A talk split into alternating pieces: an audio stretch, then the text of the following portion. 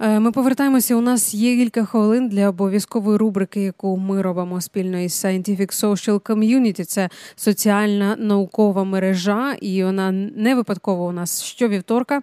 Е, ми підтримуємо таким чином, е, підтримуємо бажання і можливість і цей тренд на вивчення і на дослідження. Е, надзвичайно важко е, насправді знайти конкурси, гранти, стажування, які пов'язані з наукою, які доступні нам тут е, для українців. І спеціально для цього зараз з нами на зв'язку Валерія Лавренко, редактор Science Community.org. Валерія, добрий день. Добрий день, дякую, що приєдналися до нас. Е, просимо поділитися останніми знахідками, які можна побачити на Scientific Social Community і от е, дослідити, зрозуміти, е, що в наших можливостях.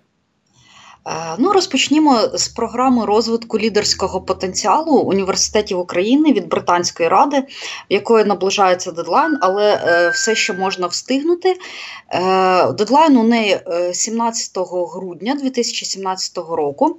Що являє собою ця програма? Вона являє собою серію модулів по підготовці ці е, молодих викладачів та адміністрації ВНЗ, а також студентів е, у сфері е, лідерства. І причому частина з цих модулів відбувається в Україні, і завершується ця програма вивченням британського досвіду. Наприклад, я знаю ем, досвід психологів е, КНУ імені Шевченка, е, які проходили в стажування в університеті Ньюкасла. Е, до участі в цій програмі запрошуються команди в форматі 5.2, тобто П'ять осіб будуть представляти е, адміністрацію, е, е, а також викладачів та студентів, і двоє обов'язково будуть молодими лідерами-науковцями, які протягом року очолили проект структурну одиницю чи окремий напрям роботи університету. От, такому форматі е, команда університету буде проходити е, тренінги з лідерства, і в такому форматі е, вона відвідує Великобританію і здобуде міжнародний досвід. Другий проєкт, яким би хотілося поділитися, це Peace and Tolerance Scholarship Award. Це міжнародний конкурс, по суті, есе з питань миру та толерантності. Так? Mm-hmm. Е, е, отже, е, це студентський конкурс. Студентам пропонується написати невелике есе на тему збереження миру у світі та підтримання толерантності, і за підсумками цього есе переможці отримують 10 тисяч доларів на навчання. Дедлайн цього конкурсу 31 грудня 2017 року. Тобто ще є час на те, щоб е, створити ем, невеликий текст і подати його е, на цей конкурс. Е, дуже актуальна можливість для жінок це стипендія Маргарет Макнамари. Ем, значить, Маргарет Макнамара була дружиною п'ятого президента Світового банку Роберта Макнамари. і ем, вона власне займалася питаннями гендерної рівності е, і за цю свою діяльність свого часу е, здобула медаль пошани від Конгресу Сполучених Штатів Америки.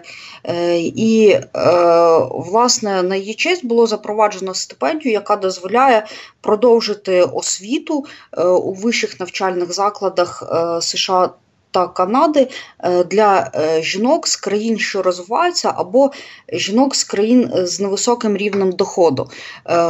Ну, Україна є в переліку країн, які можуть подаватися на стипендію Маргарет Макнамари, дедлайн подачі 15 січня 2018 року. Тож дівчата запрошуються. Ем, цікавий е, власне український грант, е, конкурс грантів громадськість за проєвропейські зміни в Україні. Його дедлайн також наближується. Він буде 25 е, грудня 2017 року. Проводить цей конкурс Інститут економічних досліджень та політичних консультацій спільно з Європейською правдою. От. Цей конкурс дозволяє е, громадським організаціям отримати грант, максимальний е, розмір якого складає 750 е, тисяч гривень на проекти, що мають збільшувати вплив громадськості на хід проєвропейських реформ в регіонах України з точки зору адвокації, моніторингу та оцінки угоди про асоціацію України ЄС. Участі громадськості у реалізації реформ тощо. От. Дуже вам дякую. Валерія Лавренко розповідала нам про е, можливості про стажування, про гранти про конкурси, які є доступні, е, доступними для нас, для українців. Е, це нагадаю, що Валерія, редактор Science Community.org.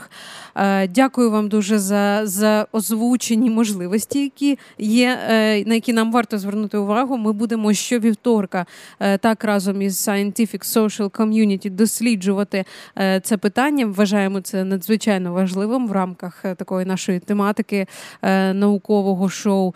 Валерія, я вам дуже вдячна. Е, залишайтеся, е, залишайтеся, друзі, з нами. У нас дуже скоро е, ранкова порка, але після неї ми послухаємо Bloom Twins, україно-британсько-український навіть дует, який вже сьогодні, 12 грудня, в палаці спорту, буде розігрівати публіку перед концертом співачки LP. Дочекайтесь.